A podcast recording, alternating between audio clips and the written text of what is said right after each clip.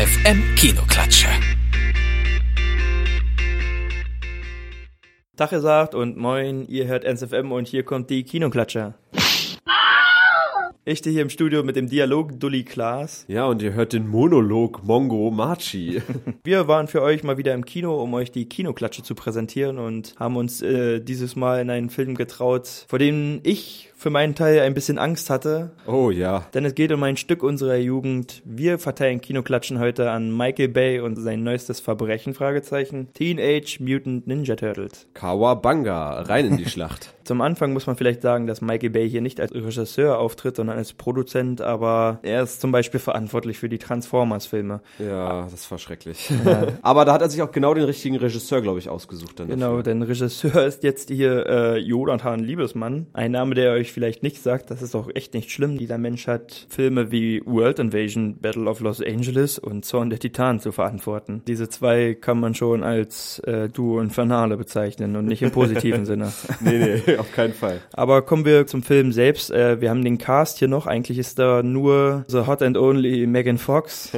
ja, in der Rolle der April O'Neil. Die Story dürfte den meisten wahrscheinlich hier bekannt sein. Wir haben mutierte Schildkröten, die Teenager sind und zeitgleich auch noch Ninja. Teenage Mutant Ninja Turtles. Der Name ist Programm. Kurz nochmal zu diesen vier Turtles. Das handelt sich natürlich um Raphael, der rebellische Außenseiter, der sich ein bisschen versucht abzukapseln. Donatello alias Donny, der Nerd, der ist irgendwie so ein Superbrain. Außerdem natürlich Michelangelo, aka Mikey, der Klassenclown der Gruppe. Und ja, als letzten den Anführer Leonardo. Ja, das war's dann auch schon. Genau. Ja, sie werden ausgebildet, wurden ausgebildet von Meister Splinter, einer mutierten Ratte. Und diese Gruppierung an mutierten Ninja-Schildkröten im Teenageralter soll New York City vor dem bösen Food Clan und seinem Anführer, dem Shredder, bewahren oder retten. Wer die Serie kennt, wird schnell bei diesem Film merken, dass die Erklärung, wie das, wie die Turtles entstanden sind, so ein kleines bisschen abweicht, aber da wollen wir jetzt auch nicht ja. zu viel erzählen. Ich persönlich fand diese kreative Note, nennen wir es jetzt mal, des Regisseurs nicht so toll, aber ja. naja. Jede Änderung, die Michael Bay dort vornimmt, bedeutet nichts Gutes. Nee, aber das sind nicht nur die einzigen Fehler, die dieser Film zu bieten hat. Jetzt mal ganz abgesehen davon, wie es zum Original hin ist. Er hat einfach so viele inhaltliche Fehler, unlogische Seiten einfach, die absolut nicht passen. Wenn man die 90er Filme sieht, die ich sehr mag, die 90er mhm. Turtles Filme, da gibt es auch viele Logikfehler, die fallen einem halt in dem Alter, in dem ich sie geguckt habe, nicht auf, aber jetzt halt. Man darf nicht zu seriös an den Film rangehen. Das stimmt schon, aber an manchen Punkten trotzdem nervt es ja. Ja, es, es nervt gewaltig ja. so. Boah, selbst als Zehnjähriger hätte ich gesagt, hä, das passt doch gar nicht. Ja. Auch Regiefehler, wie Megan Fox als April O'Neil steht im Regen und macht Aufnahmen und kommt dann rein in die Wohnung zwei Minuten später und hat trockene Haare. Ja, das muss halt genau. halt einfach nicht sein so. Oder der eine Turtle kann nicht kämpfen, weil sein Panzer ist gebrochen und in der nächsten Sekunde springt er quasi mit dem Panzer voran in irgendeinen Truck. Das passt einfach nicht, Leute. Ja, ja und ansonsten halt auch die Action. Also Mikey Bay ist natürlich dafür bekannt und äh, Liebesmann anscheinend auch. Mein Kritikpunkt ist auch nicht, dass zu viel Action in diesem Film ist, sondern mein Kritikpunkt ist, dass diese Action-Szenen einfach too much sind. So, man kriegt epileptische Anfälle, wenn die Action-Szenen drehen. Es ist halt einfach zu viel, mm, zu viel Fall. Explosion, zu viel Kawabunga. Das ist totaler Horror irgendwann so. Und was ebenfalls genauso unnötig war, war die Besetzung von April O'Neil mit Megan Fox. Diese Frau war vor war vor Jahren noch ziemlich heiß gewesen. Inzwischen sieht sie halt aber aus wie ihre eigene Comicfigur. Also man merkt so richtig, dass das Botox ihr Gesicht so ein bisschen sehr steif gemacht hat. Sie kriegt scheinbar nicht mehr mehr in dem Film den Mund wirklich zu. Ja, denn wenn man darauf achtet, hat sie wirklich in keiner Szene dieses Films äh, den Mund geschlossen. Steht halt immer da wie der Blasehase, ja.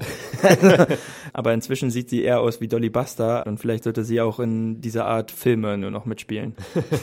ja, und wo wir doch schon mal gleich bei diesem Niveau sind, äh, kommen wir doch zu William Fichtner alias Eric Sachs. Ja. Erstmal, erstmal die zur Rolle ganz kurz. Ähm, ja, total offensichtlich, dass er eigentlich nicht so der ganz Liebe ist und so weiter. Aber der Name, mal ehrlich, Leute. Das fällt so vielleicht nicht auf, aber wenn halt äh, Sachen kommen wie der Sex Tower oder Sex, Sex Technology, Sex Robotics und vor allem fast nur Megan Fox spricht den Nachnamen ja, aus. Das ist genau, das so. ist dieser dieser Name wurde entworfen, damit äh, Megan Fox gucken kann und sagen, lass uns zu Sex fahren. Genau, wir übertreiben hier nicht. Ja, würden wir nie machen.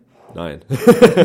ja, und noch ein schlechter Kritikpunkt, den ich jetzt noch reinhauen würde, wäre die Animation von Splinter. Ja, also dass man Splinter hier reinnehmen muss, das ist klar. Ja, okay, ja, aber man hätte da hier vielleicht die Szenen, also ein bisschen, ein paar weniger Szenen mit ihnen, vielleicht auch keine Action-Szene mit ihm, dafür aber für die wenigen Szenen dann eine schöne Animation machen sollen. Aber nein, stattdessen macht man eine, eine Gegenüberstellung sogar mit ihm und Megan Fox, wo einfach nur rauskommt, wie schlecht Splinter animiert war. Also ich fand's nicht so schlimm, muss ich sagen. Wir haben die Puppen in den 90ern besser gefallen, also der Splinter damals auf jeden Fall. Die Animation der Turtles hingegen fand ich jetzt nicht so schlecht. Also die hat mir eigentlich ziemlich ja, gut gefallen. Die war genial. Also ja. da hatten sie auch so eine ganz spezielle Kameratechnik benommen, die dann auch von den Schauspielern das Gesicht aufgenommen hat, damit es dann eins zu eins rüber projiziert werden kann. Also jede Mimik, die war echt super. Wir müssen jetzt auch mal langsam zu dem Punkt kommen, der diesen Film nicht so schlecht dastehen lässt, wie es jetzt bisher vielleicht den Anschein hatte. Ja, ja, es ist nicht alles schlecht bei Michael Bay. Ja, denn das Wichtigste eigentlich an Teenage Mutant Ninja Turtles, das hat er wirklich hinbekommen und davon war ich selber überrascht, weil der Film bringt eine Sache rüber und das ist der Humor von Teenage Mutant Ninja Turtles. Also wir haben uns wirklich manchmal checkig gelacht. Herrlich. Ja, er erinnert mich halt auch wirklich an die alten Turtles. So passt das schon, so macht das schon Spaß. Aber kommen wir dann noch jetzt hier am besten gleich mal zu unserer Bewertung, ne?